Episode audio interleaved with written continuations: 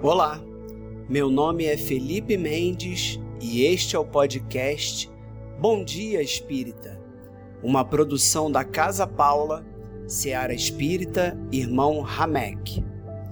Hoje vamos ler e refletir sobre o capítulo 7 do livro Sinal Verde, psicografado por Francisco Cândido Xavier e ditado pelo espírito André Luiz.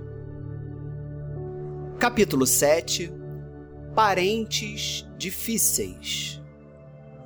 Aceite os parentes difíceis na base da generosidade e da compreensão, na certeza de que as leis de Deus não nos relaçam um com os outros sem causa justa.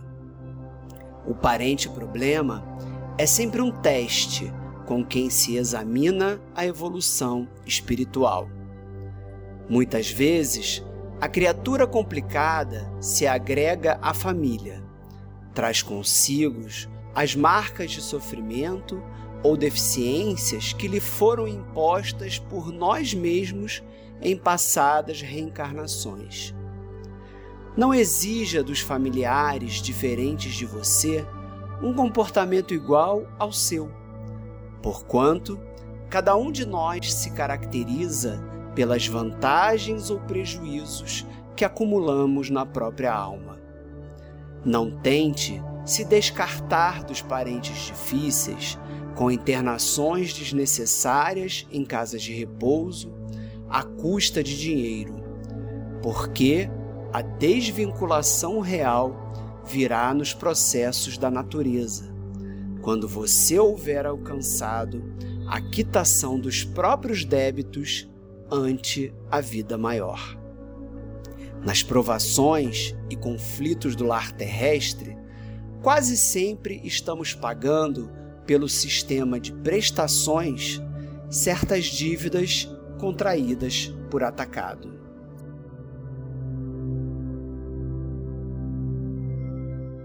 Bom dia, meus amigos. Quantas vezes já escutamos numa palestra ou lemos num livro espírita que somos reunidos em família com aqueles com que precisamos resgatar dívidas do pretérito? Pois é, muitas vezes o nosso maior desafio não está na vizinhança ou no trabalho, mas dentro da nossa própria casa. O marido complicado, a esposa doente, o filho agressivo, o neto deficiente, a sogra intrometida, o cachorro que dá trabalho, a cunhada fofoqueira ou o irmão encrenqueiro.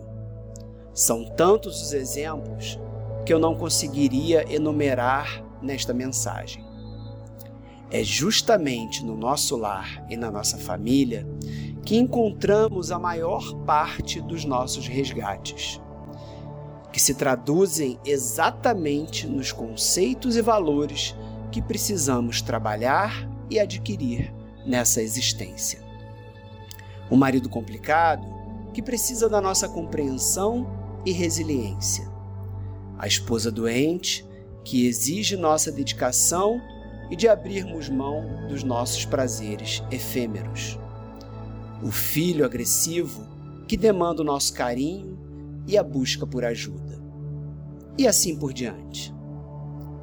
Olhe ou pense agora naqueles que estão no seu entorno.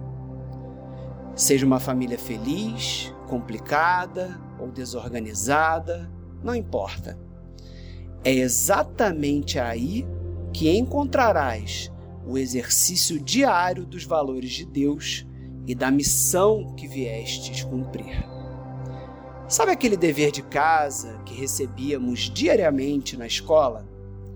Pois o dever de casa da vida está na convivência fraterna, amorosa e paciente com os nossos parentes difíceis. Um bom dia a todos.